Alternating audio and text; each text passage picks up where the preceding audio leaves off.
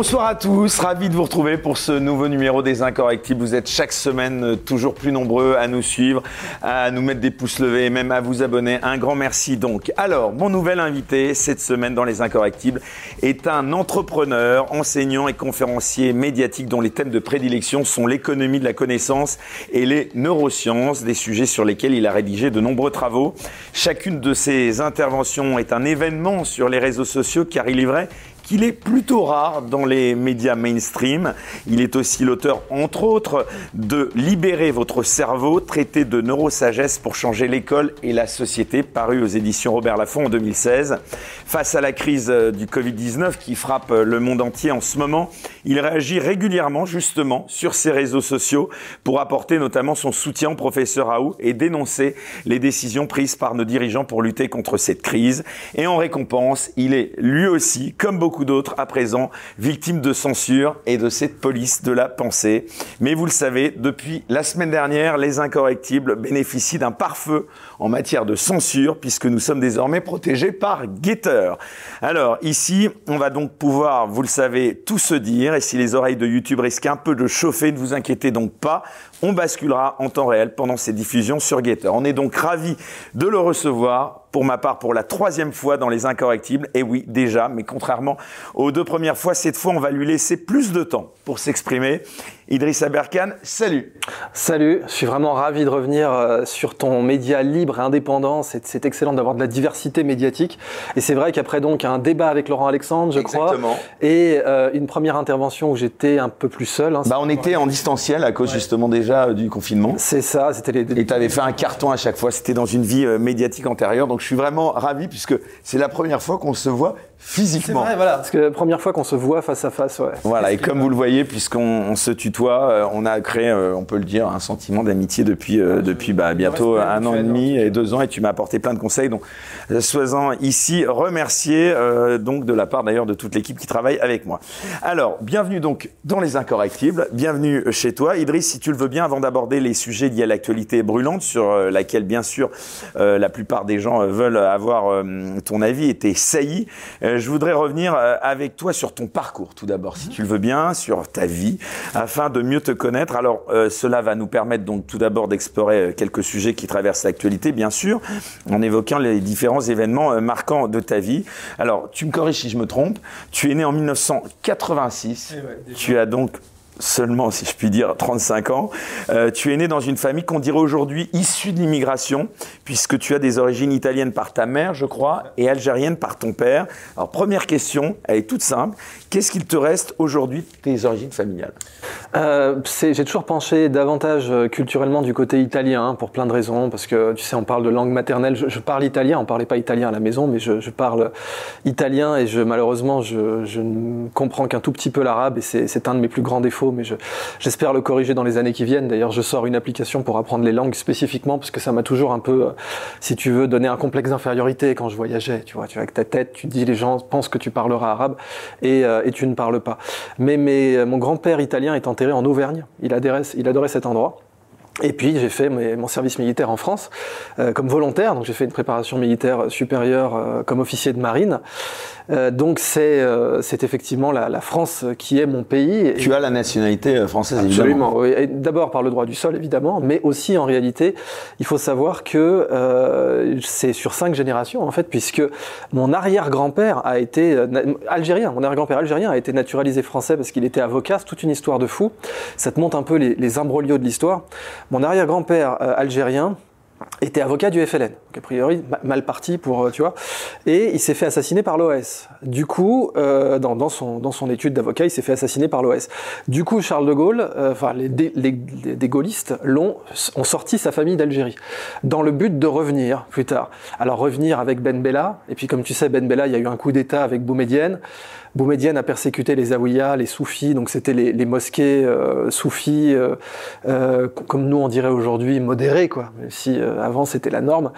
Et donc du coup, bah, sous Boumedienne, mais ma, famille algérienne n'est pas souvent revenue en Algérie, et puis c'est comme ça que, que je me suis retrouvé là. Mais donc techniquement, je suis... Mais tu te sens quand même un peu algérien, un peu italien Oui, alors plus italien, effectivement, j'ai pas, j'ai pas le passeport italien, j'ai fait faire mon passeport algérien.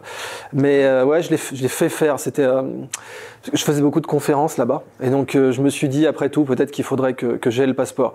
Mais euh, faut être très clair, si je devais me battre pour un pays aujourd'hui, euh, ça serait la France. Je l'ai clairement dit publiquement.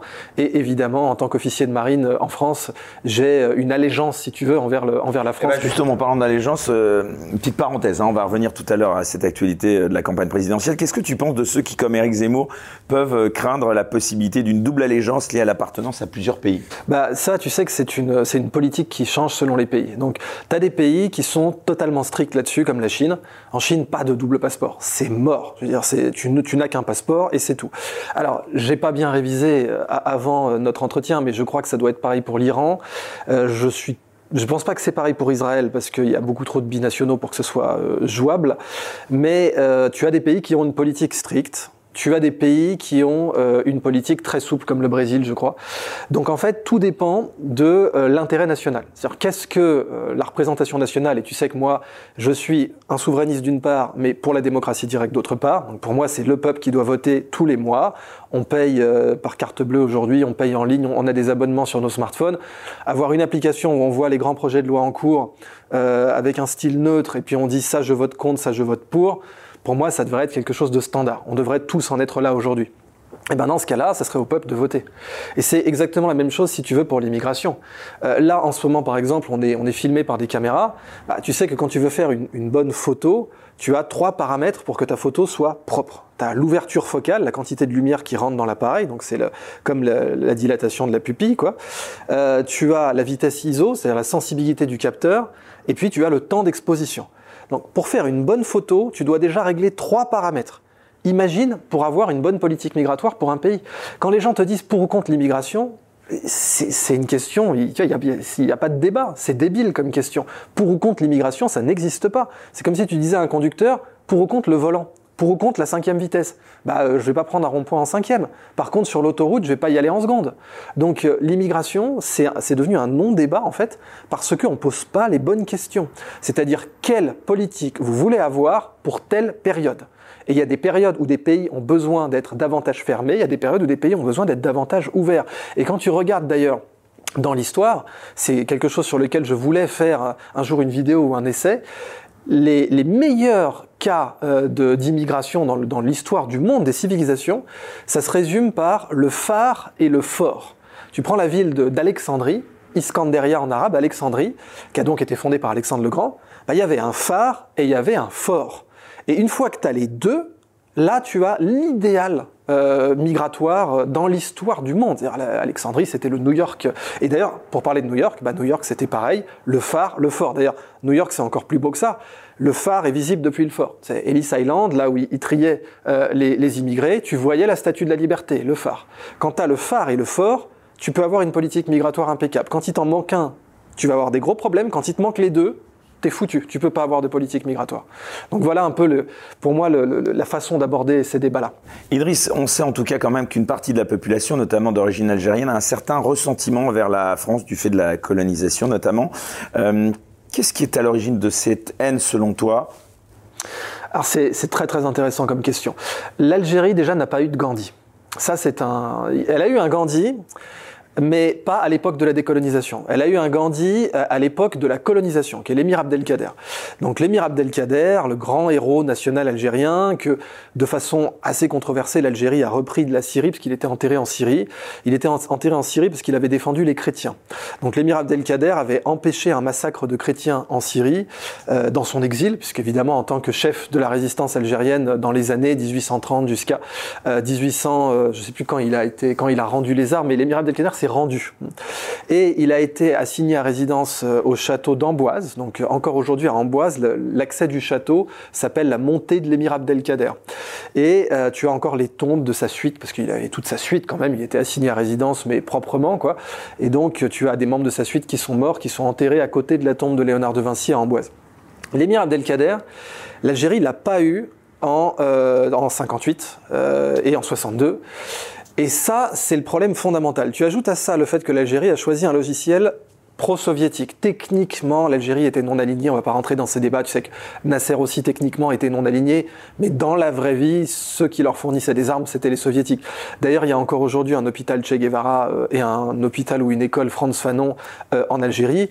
Et donc ça, ça a créé euh, bah d'abord une, une, ligne Maginot que tu vois encore aujourd'hui entre le Maroc et l'Algérie, qui est, qui est fondamentale, avec l'Algérie pour qui le débat du Sahara occidental pour le Maroc et pour l'Algérie, c'est un peu devenu l'Alsace-Lorraine en fait. Hein. C'est, euh, et c'est typique des nationalismes jeunes. Tu vois les mêmes phénomènes des pays des nationalismes jeunes en Europe, typiquement l'Allemagne fraîchement unifiée. Tu vois le même phénomène, sauf qu'on est effectivement en 2022.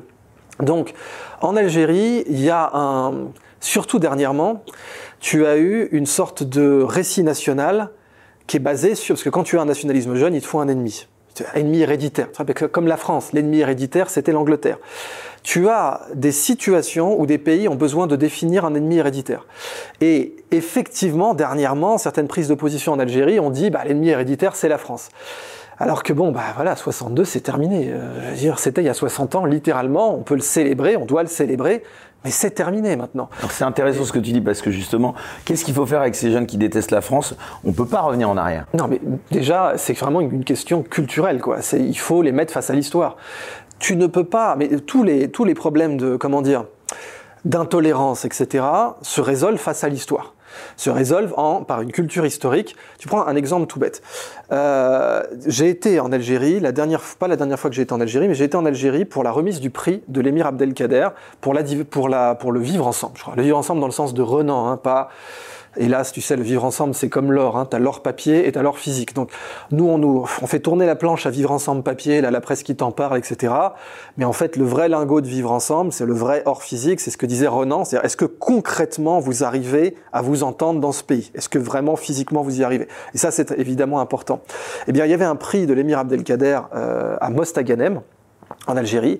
Et ils avaient invité notamment euh, un maire, mais incroyable. Un, maire qui avait voté Trump, le, le ricain barbecue avec un flingue et tout. Euh, c'était le maire de la ville d'El Kader dans l'Iowa. Euh, donc parce qu'il y a une ville qui s'appelle Abdelkader, enfin ils l'ont appelé El Kader, c'est trop compliqué de l'appeler Abdelkader.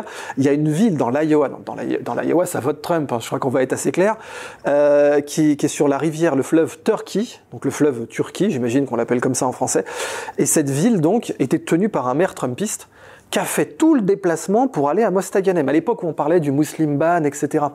Donc si tu veux, c'est toujours ça. de la même façon qu'on dit que l'intolérance ne résiste pas au voyage, l'intolérance ne résiste pas à l'information, en fait. C'est juste un problème d'information. Quand les gens fermentent dans une information incomplète, partiale, politisée, tout, tout ce que tu connais, hein, eh évidemment, là, tu peux plus les récupérer. Mais en faisant circuler l'information de la même façon, quand tu fais circuler l'eau, elle pourrit pas, elle croupit pas. Si tu fais suffisamment bien circuler l'information, par exemple, là, je peux témoigner aujourd'hui euh, que le maire d'El Kader Iowa, qui était Trumpiste, mais au dernier degré Trumpiste, est venu faire un discours en mémoire de l'émir Abdelkader à Mostaganem, en plus avec quatre changements, et le mec, il avait limite fait son passeport pour l'occasion. C'était l'américain typique qui voyageait pas. Ah là, ça réinterroge toute ta conception binaire du monde, les méchants, les gentils. Toute ta conception, elle s'effondre quand tu fais circuler l'information. Pour euh, effectivement les jeunes d'origine algérienne qui diraient euh, la France nous a baisés, on la baise, etc. Euh, tu sais que moi je fais, je fais du rap, tu m'entendras jamais sortir un truc comme ça dans mes, dans mes morceaux de rap. C'est, on essaye d'ailleurs de, on se dit que t'as pas besoin de vulgarité pour faire du bon rap. Des fois on sort un petit, on a, on a fait un morceau, on a fait un album de, de 8 titres on a deux titres ou trois titres, je crois, qui sont classés explicites euh, par, Apple, tu vois, 3 sur 8. Donc, vraiment pour résumer, de la même façon que si tu veux purifier l'eau, faut qu'elle circule. Si tu veux euh, éviter la haine, etc., faut faire circuler l'information, en particulier historique, sur les faits. Alors justement, en parlant euh, d'histoire, de manière plus anecdotique, qu'est-ce que tu as pensé des polémiques ces derniers mois au sujet de Vichy, Pétain? Bah oui, bon ça, je me rappelle, tu avais même T'avais Mitterrand qui avait fait, euh, qui avait fait bouffer euh, Attali avec un, avec un vichiste, avec un. Comment il s'appelait? Bousquet, je crois, avec Bousquet. Ouais. Euh, et voilà, bon, Mitterrand lui avait dit que c'était une période très compliquée. Bon. revenons là-dessus deux secondes. Tu peux pas, en fait, dès que tu parles de faits historiques aussi compliqués sur un plateau de télé, il y a quasiment aucune chance que tu fasses pas une connerie, de près ou de loin. Je veux dire, c'est quiconque peau de banane, quoi. Mais oui, parce que historiquement, les mecs écrivent des thèses là-dessus pour séparer ce que, ce que les Américains disent la bullshit de l'ice cream. Donc la, la bullshit, bon, le caca de taureau littéralement, mais la foutaise de la crème glacée. Parce qu'en fait, dans l'histoire, les faits sont tellement imbriqués de façon très complexe que c'est extraordinairement dur de savoir qui a mérité et qui a démérité. Alors, Vichy, il faut être clair, la rafle du Veldiv, euh, bon, c'est eux, il n'y a pas de problème. Je veux dire, il faut quand même rendre les choses, euh, rendre à César ce qui est à César. Mais moi, je m'intéresse à ces figures historiques qui imbriquent le mal et le bien, toujours. T'en as deux en particulier dans l'histoire de la Deuxième Guerre mondiale qui sont fascinantes. T'as l'amiral Wilhelm Canaris. L'amiral Wilhelm Canaris, c'était le chef des services secrets allemands, le chef de l'Abwehr. Donc tu te dis, mais c'est un salopard ce mec. Bon, eh ben en fait non, c'est pas un salopard. Il a été exécuté par les, Allemands et on a la preuve qu'il a saboté le système de renseignement allemand de l'intérieur. Donc Wilhelm Canaris, et Wilhelm Canaris est reconnu par le mémorial Yad Vashem comme un juste parmi les nations. Donc eux, ils ont tranché. Ils ont dit, on a recueilli tant de témoignages, euh, il est reconnu comme un juste parmi les nations. Oui, mais le mec, c'était le chef de l'Abwehr quand même. Donc l'Abwehr, ça a torturé des gens, ça a arrêté des gens. Il n'y a pas de problème. Si tu fais la liste, si tu fais le bilan de la liste de courses de Wilhelm Canaris, alors certes, il ne pouvait pas empêcher chaque torture, puisque sinon il aurait cramé sa couverture. Mais n'empêche que son bilan est qu'il a dirigé une machine à torturer. Mais le mémorial Yad Vashem dit ce type est injuste parmi les nations. Et t'en as plein des comme ça dans la Seconde Guerre mondiale. Tu as euh, Lucky Luciano, qui est euh, un grand parrain de la mafia, qui est le plus grand parrain de la mafia de tous les temps. Euh, je lui ai consacré un morceau de rap, d'ailleurs, tellement je, je- je kiffe ce personnage. Et ce parrain de la mafia, qui a donc du sang sur les mains, il a buté des chefs mafieux. Mais c'est aussi grâce à lui que Patton a progressé aussi vite en Sicile, puisque c'est lui qui a donné tous les renseignements à l'armée américaine de chaque nid de mitrailleuse, de chaque mouvement de troupes en Sicile. Et cet élan que les troupes américaines ont gagné en Sicile, ça a été décisif pour toute la guerre, parce que ça leur a donné, tu sais, confiance en eux. Donc c'est très difficile de mesurer l'impact total de Luciano en jour de guerre, alors que c'est un salopard. Et je pourrais te citer un dernier cas, Werner Heisenberg, euh, dont on est quasiment certain, il n'est pas reconnu comme injuste parmi les nations par, euh, par le mémorial, mais on est quasiment certain que Werner Heisenberg a saboté de l'intérieur le programme nucléaire des nazis. Alors qu'il en était membre, évidemment. Donc, si tu veux avoir un vrai débat sur Vichy, à savoir, est-ce que des vichistes ont donné des passeports à des juifs pour les sauver? Ça, c'est un fait historique, oui, c'est arrivé. Donc, si tu veux avoir un vrai débat sur cette histoire-là, t'as besoin de 4 heures. C'est, enfin, qu'est-ce que, qu'est-ce que je raconte? T'as besoin d'une thèse de master, d'une thèse de doctorat. Voilà. Si tu veux dire à la télé, euh, oui, alors, tu sais, en mode, euh, je sais pas moi, Instagram, euh, Vichy pour ou contre? Euh, bon, bah là, tu vas dire une connerie. Et, et c'est inévitable. Mais évidemment, j'aimerais que les gens se rappellent d'un principe fondamental qu'on peut dire en une seconde, qui est que la vérité est dans la nuance. Et que, évidemment, pour n'importe, je suis gaulliste, moi, bon, je suis souverainiste, pro- pro-démocratie directe, mais bon, je suis gaulliste, donc tu connais évidemment mes positions sur Vichy. Il y a pas, moi, par exemple, je crois pas du tout en la théorie de l'épée et du bouclier. C'est que Pétain essayait de présenter les choses comme en fait, j'ai été le bouclier, j'ai empêché aux Français des, des souffrances, alors qu'en réalité, quand tu regardes les chiffres, bah, non, il n'a pas empêché des souffrances aux Français, dans le sens que la bouffe est vraiment partie vers l'Allemagne et qu'il y a eu des famines pendant que les, les- les- les Allemands euh, trinquaient au champagne à Paris, euh, les Français bouffaient des topinambours rassis. Mais tu as eu cette théorie. Mais je sais que des gens la défendent et je suis prêt à débattre avec eux, par exemple. J'ai aucun problème à débattre avec des gens sur euh, la théorie du, euh, euh, de l'épée et du bouclier sur Vichy, tu vois. Euh, même si, donc, tu sais bien qu'encore une fois, les gaullistes, pour conclure, sont, ne, ne croient pas en cette théorie. Et pour prolonger sur cette question de l'histoire, qu'est-ce que tu penses de toutes ces rues que l'on débaptise, de ces statues que l'on déboulonne du fait de la mise en lumière d'actes peu reluisants commis par certaines figures historiques, justement comme Napoléon, Colbert, George Washington et bien d'autres? Alors, moi, je suis, comme tu le sais, encore une fois, souverainiste, donc je pense que c'est au peuple de décider. Bon, après, le peuple est manipulable, c'est vrai. Tu peux avoir des médias qui... Mais tu veux dire, il faut leur poser la question Oui, dans certains cas. Alors, dans des... attention, ça ne veut pas dire qu'on va faire voter les Français sur chaque. euh, Mais tu peux le faire sur une mémoire plus générale. Par exemple, j'ai connu euh, un journaliste euh, sénégalais qui a fait démonter la statue de Faidherbe au Sénégal. Bon, bah, mais c'est au Sénégal, c'est un acte de souveraineté. Nous, on n'a pas de statue de, Jules César sur la place Jaude à Clermont-Ferrand, si tu veux. Bon, on n'a pas euh, un Trafalgar Square. Bon, donc euh, c'est effectivement à lui euh, qu'on a donné, enfin c'est son nom qu'on a donné au pont Faidherbe, qui est un très beau pont à Saint-Louis du Sénégal. Mais en même temps, bon, bah, le Sénégalais moyen dit, euh, on est, euh, on est indépendant maintenant, on peut pas mettre. euh, et ça, ça se discutait, mais il a discuté il a euh, argumenté son opinion, mais c'était au Sénégal. Maintenant, tu prends Colbert. je comprends pas, comme d'ailleurs Churchill. Churchill, je suis évidemment un immense admirateur de Churchill, mais je sais évidemment qu'il a un côté obscur gravissime vis-à-vis de l'Inde. L'Inde, parce que l'Inde, on se rend pas compte, c'est quelques décisions de Churchill, mais vu la, taille de la population, bah, c'est évidemment des, millions de morts. En particulier dans les, euh, bah, famines, quoi. Hein. donc euh, le détournement de la nourriture indienne pour les troupes britanniques, etc. Et le rapport euh, compliqué, comme chacun sait, de Churchill avec Gandhi. Mais le bilan total de Churchill, c'est ça qu'il faut regarder à chaque fois, il faut faire le bilan total. Le bilan total de Churchill, il est stellaire. Et un humain n'aura jamais un bilan parfait. Tu prends Abraham Lincoln, pareil que j'admire sans condition. Bah, Abraham Lincoln, oui, il a fait des saloperies avec les Indiens, c'est un fait. Hein. Mais bon, le bilan total d'Abraham Lincoln, il est mondial. Et il est, stellaire là aussi. Donc tu n'as pas un humain dans l'histoire qui n'aura pas fait une connerie, une chose discutable euh, en, rétrospective, et les personnes qui s'arrogent qui le droit de déboulonner des statuts, etc., mais eux n'ont pas le quart du bilan de ces gens-là. Tu prends par exemple Colbert. Alors déjà, le code noir, techniquement, c'est pas lui, mais surtout, c'était déjà, euh, désolé de le dire, par rapport aux pratiques de l'époque, il n'y avait pas de droit de l'homme, il n'y avait rien.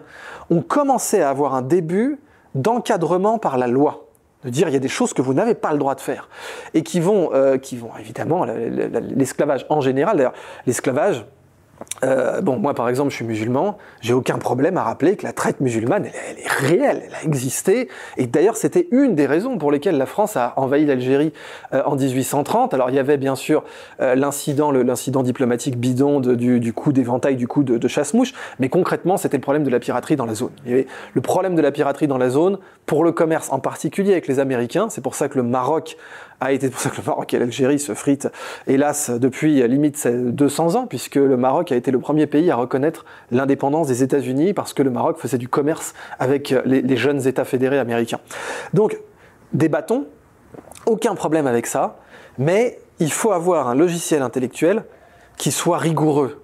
C'est-à-dire, pointer une tâche sur quelqu'un, euh, alors que son bilan total est un cadeau pour l'humanité, un trésor pour l'humanité, et j'insiste, le bilan total de Churchill est évidemment un trésor pour l'humanité, ce n'est pas méthodologiquement rigoureux, ce n'est pas juste, et euh, ce n'est pas dans l'intérêt de la mémoire des peuples, parce que si tu déboulonnes tout, évidemment, c'est, tu sais, c'est la table rase. Enfin, comme, les, comme faisaient les Romains, ils t'effaçaient des livres d'histoire.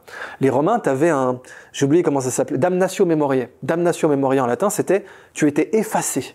On enlevait ton nom, on enlevait toute trace de toi. Et ils veulent faire ça maintenant. Ils veulent faire damnatio memoriae. Donc moi, au mieux, la, politique que je recommanderais, ce serait de mettre une astérisque. Une astérisque. Voilà, par exemple, Thomas Jefferson, père fondateur. Oui, si tu veux chercher de la merde dans son histoire, dans sa biographie, il y en a. Il a fait des enfants avec sa femme esclave, il l'a pas affranchi. Tu vois, c'est sa femme, c'est ses enfants, il n'a pas affranchi sa femme avant de mourir. Bon, c'est pas cool. Il aurait pu abolir l'esclavage, Thomas Jefferson. À l'indépendance américaine, on était à ça, mais il ne l'a pas fait. Il a dit que c'était mal, mais il ne l'a pas fait. Donc il a laissé 60 ans de souffrance. Bah, tu mets une astérisque. Mais le bilan total de Jefferson est un trésor pour l'humanité, c'est un fait. Et c'est ça qu'il faut. Euh, le poison, c'est la dose. Dans, une barbe à papa, le, colorant euh, rose, si t'en bois un verre, t'es mort. Et la quantité de colorant rose qu'il y a dans la barbe à papa fait qu'on peut en donner à des enfants. Donc, c'est pareil pour la mémoire d'un humain. Il faut regarder dans quelle proportion les faits qui sont débattus, proportion et contexte, hein, n'oublions jamais le contexte. Moi, par exemple, pendant très longtemps, on m'avait dit Tintin est raciste. Et moi, j'avais repris ces conneries. Je disais Tintin est raciste. Oui, avec nos standards actuels, c'est un fait. Arriver comme ça avec un Congo, buter des animaux, avoir un kill compte, Hergé s'est excusé d'ailleurs. Et Hergé a remis en question tout ce qu'il avait fait. Et il a changé des planches aussi. Mais euh, hors contexte, le Tintin final et ce qu'a fait Hergé de Tintin, ce, que Hergé a fait de Tintin, pardon, bah, euh, par rapport au contexte, il était même en avance, il était même progressiste par rapport à ce qui existait à l'époque.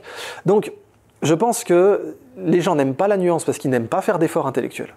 Alors justement, on va revenir euh, avant de reparler encore euh, de toi, parce que c'est ça le sujet euh, quand même qui nous intéresse. une petite parenthèse en parlant d'immigration et de tous ces sujets. Bon, il y a un candidat, pour ne pas le nommer évidemment, Eric Zemmour, qui propose quand même des, des, des solutions assez, assez radicales hein, pour lutter contre l'immigration, notamment.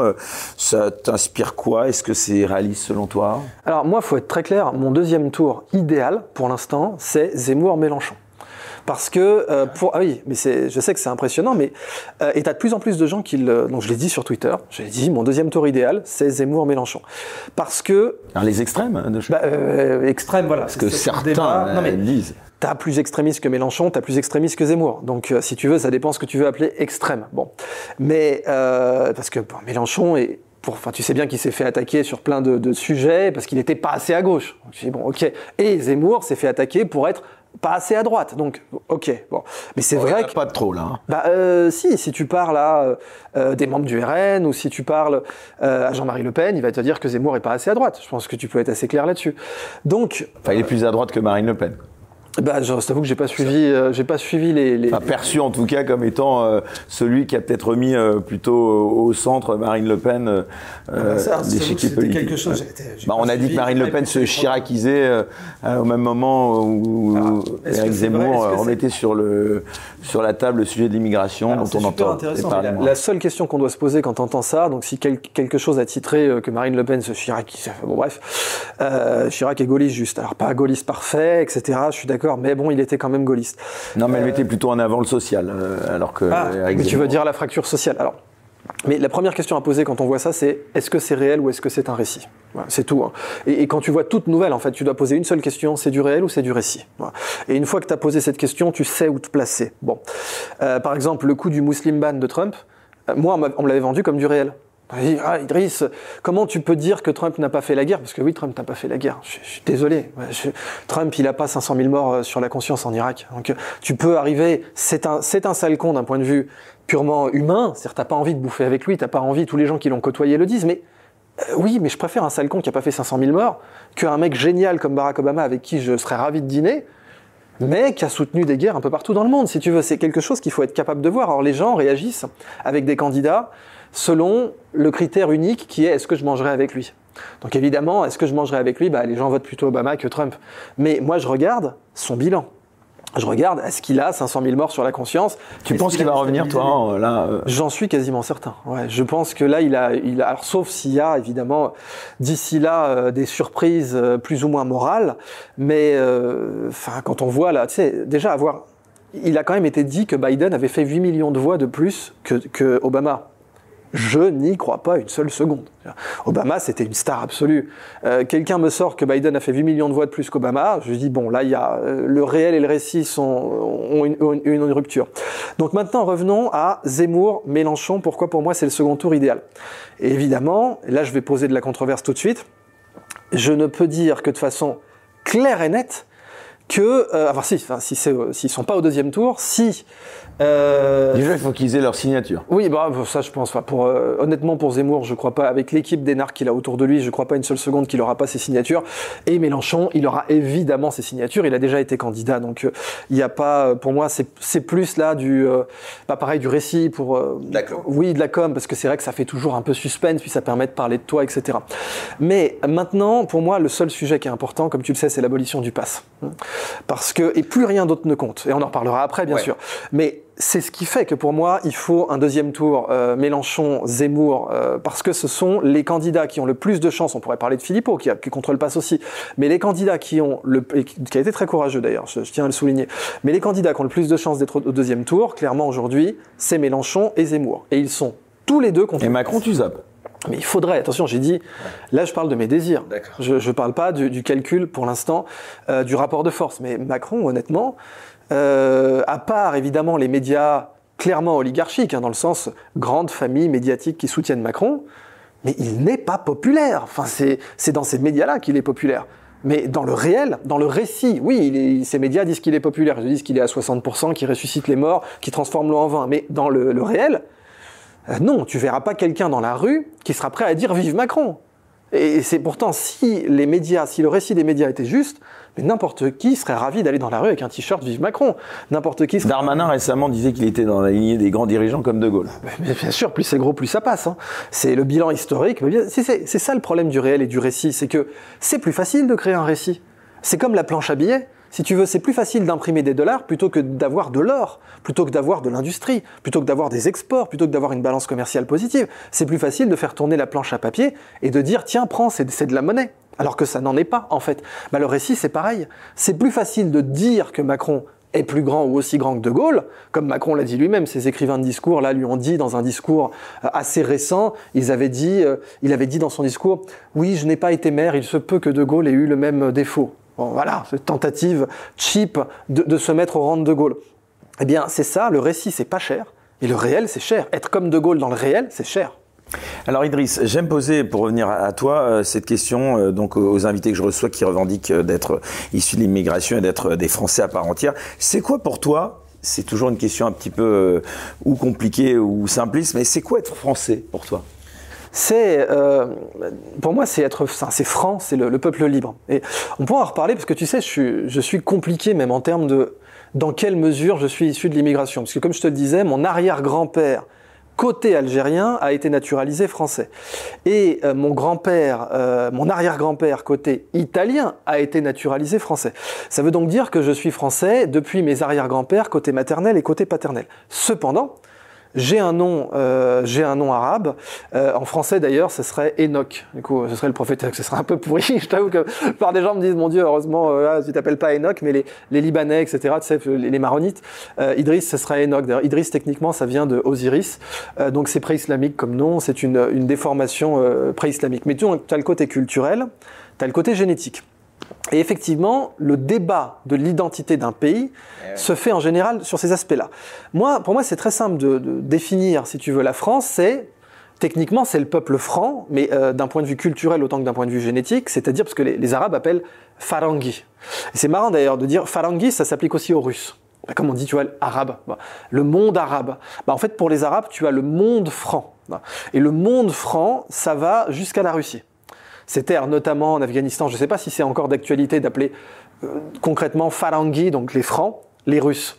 Mais euh, le physique, tu vas dans un village euh, en Irak ou tu vas dans un, dans un village en Égypte, ça m'étonnerait pas une seule seconde qu'un Russe soit appelé Farangi, un franc. Bon, alors que techniquement, le peuple franc est un peuple, oui, germanique. Bon, mais l'héritage génétique de la France, c'est les Gaulois, enfin les Celtes et les Francs. Et après, la géographie crée une destinée. La géographie crée un niveau de mélange. Alors, tu as l'extrême, c'est le Japon.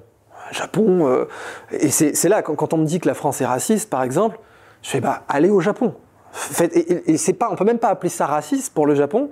On peut parler de xénophobie avec nos standards, mais euh, tu peux pas envisager pour le japonais d'avoir 30% euh, de Philippins dans une station à Shibuya, tu vois. Comme les Japonais quand ils vont à Châtelet, ils pètent les plombs parce que culturellement pour eux c'est pas pensable. Mais c'est une île, c'est une île avec une continuité euh, historique, euh, dynastique de 3000 ans, je crois, ou 2000 ans.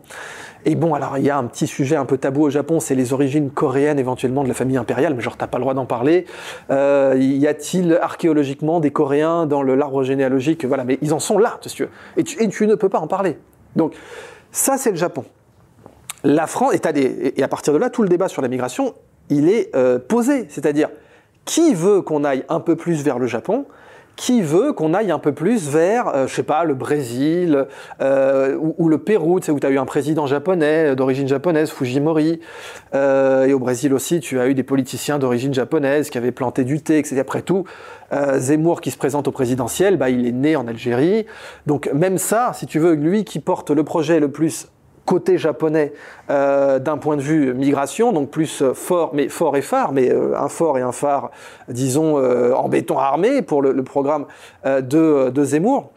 Eh bien, euh, c'est quelque chose, si tu veux, qui te donne des points de référence. D'ailleurs, pardon, de revenir, tu parles de Zemmour, tu disais que ton duo idéal au deuxième tour, c'était Mélenchon-Zemmour. Tu as une préférence? Alors, moi, je vais être clair, je l'annonce pas maintenant, mais elle va entièrement dépendre de la position totale sur le pass vaccinal.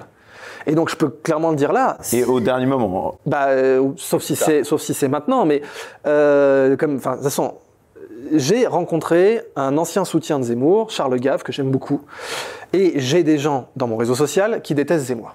J'ai des gens qui préparent la campagne de Zemmour. J'ai un très bon ami avec qui j'ai fait un cours en ligne qui est référent de la campagne de Zemmour. Et puis j'ai d'autres amis qui est impossible, inenvisageable. Si tu veux, je suis, euh, et c'est pareil pour Mélenchon. J'ai des amis qui détestent Mélenchon, mais qui le haïssent, si tu veux. Et puis j'ai des amis qui vont voter pour lui. Donc moi, ma seule et unique, euh, mon, seul et unique euh, objet politique, c'est abolition du pass, mais constitutionnellement et évidemment, euh, passe vaccinal. oui, passe vaccinal, évidemment, démocratie directe. Je veux un candidat qui pose un minimum de vote à la Suisse pour les Français. Un minimum. Bon. Mais le pass, c'est numéro un. La démocratie directe, c'est numéro deux. Alors, pour le pass, je pense que là, Zemmour est en avance sur Mélenchon. même s'il sait que c'est un sujet complètement casse-gueule, et il l'a dit à plusieurs reprises, j'en parle pas trop parce que sinon, je saute. Bon. Et euh, quand tu vois ce que font les médias qui présentent, quand les médias te disent que Raoult est un anti-vax, par exemple, ce qui est une calomnie, ce qui est une diffamation, ce qui est totalement faux, et on y reviendra. Mais quand tu vois ce qu'ils sont capables de faire, il est clair que si demain les médias de pouvoir collent l'étiquette anti-vax à un candidat, ça va lui faire mal. Et euh, Zemmour comme Mélenchon veulent éviter ça. Mais je pense Zemmour encore plus que Mélenchon. Cela dit, je pense que sa position, des dernières infos que j'ai vues, j'ai pas le temps de me tenir au courant de tous les programmes, euh, font que euh, je pense que Zemmour est en avance sur Mélenchon sur ce point. Par contre, Mélenchon est en avance sur Zemmour sur la question de la démocratie directe. C'est-à-dire, voilà, poser euh, une assemblée constituante, parce que tu vois bien que la cinquième, elle n'est pas adaptée à une époque qui va aussi vite que la nôtre. Elle est adaptée qu'à Charles de Gaulle. On n'a plus de Charles de Gaulle aujourd'hui. Et la cinquième aujourd'hui, elle crée, elle accumule une bombe social, enfin social dans le sens politique, euh, où les gens vont finir dans la rue et vont finir par faire quelque chose de, très grave.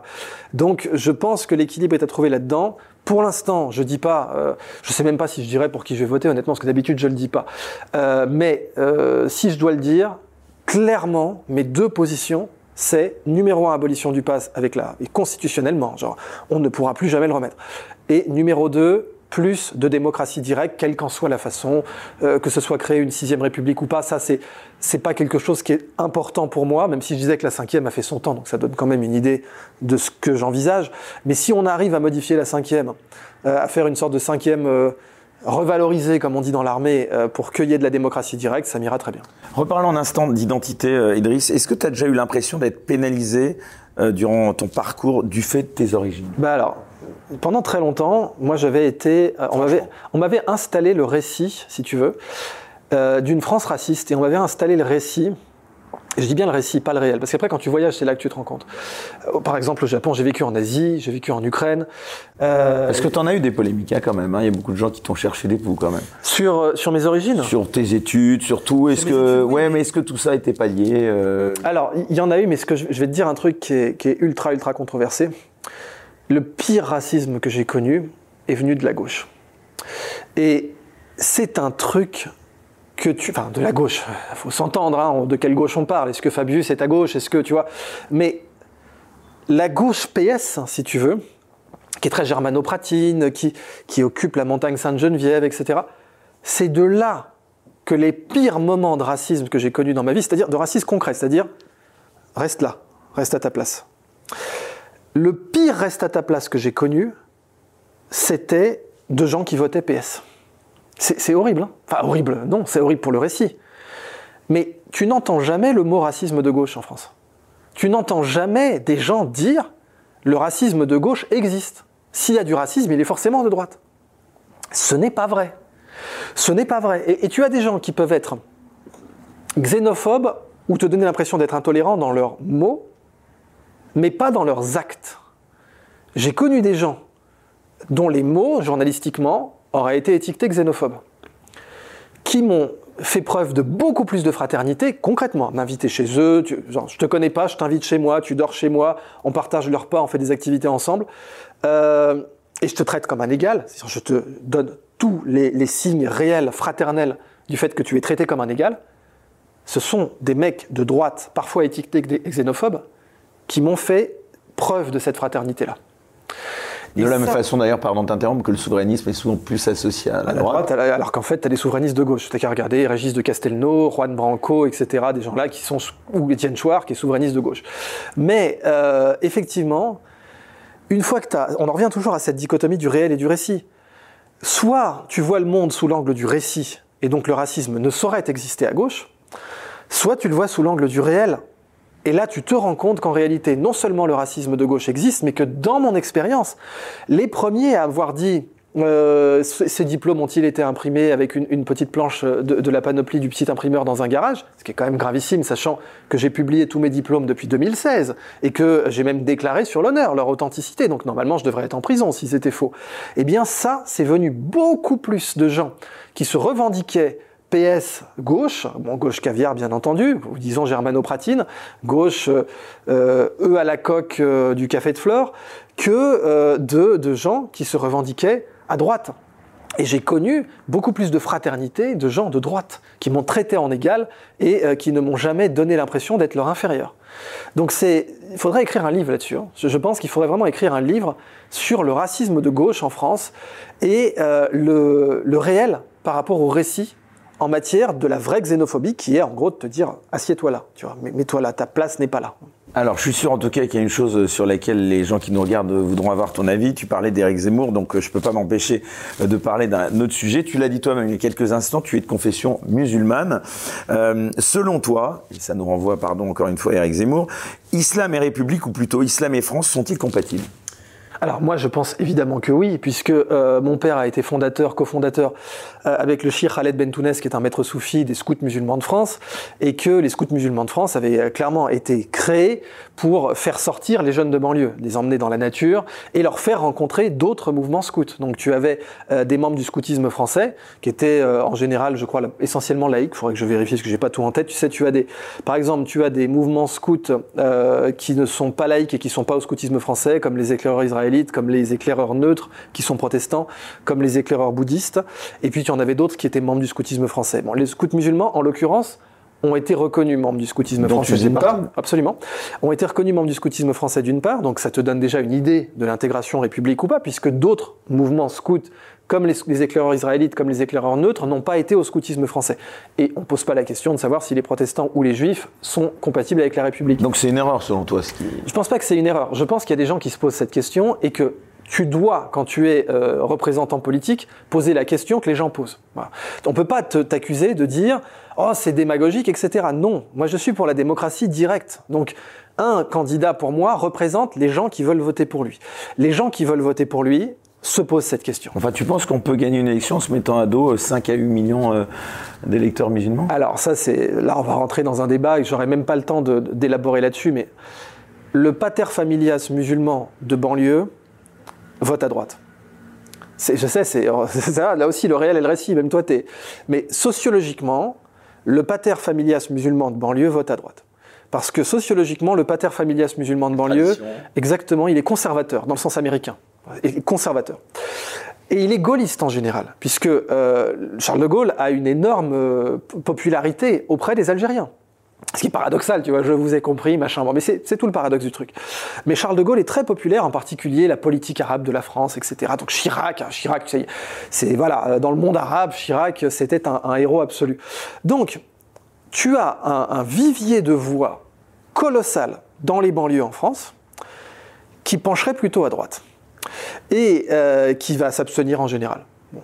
Et qui là, a priori, je veux dire, je ne peux pas voter Zemmour pour plein de raisons qui sont d'ordre cosmétique, hein, qui sont d'ordre, par exemple, dire que c'est pas possible de s'appeler Idriss et d'être français. Bon bah, et, ça c'est quelque chose, tu vois. Si je voulais taquiner, mais je, compte faire une vidéo là-dessus, donc je vais pas déflorer la vidéo que je ferai, mais ça fait très longtemps que je veux faire une vidéo là-dessus parce que ma, ma communauté me le demande.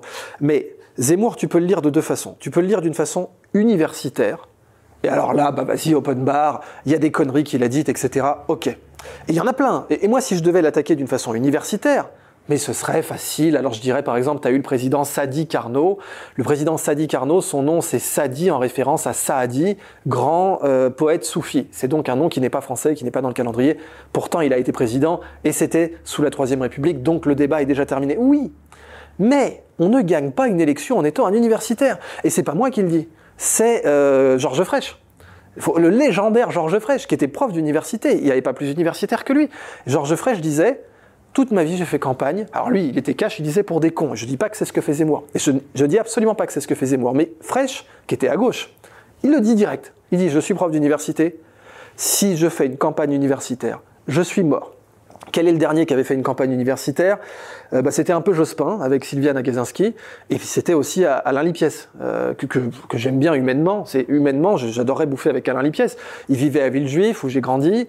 Euh, il adore la poésie de T.S. Eliot. Il avait fait un, un- un- sur un blog, il avait fait une, une analyse de texte de la Love Song of J. Alfred Prufrock, qui est un de mes poèmes préférés. J'adorais bouffer avec lui. Mais comme machine politique, t'es mort. T'es, t'es en première. Euh, tu, tu passeras jamais la seconde avec, en faisant une campagne universitaire.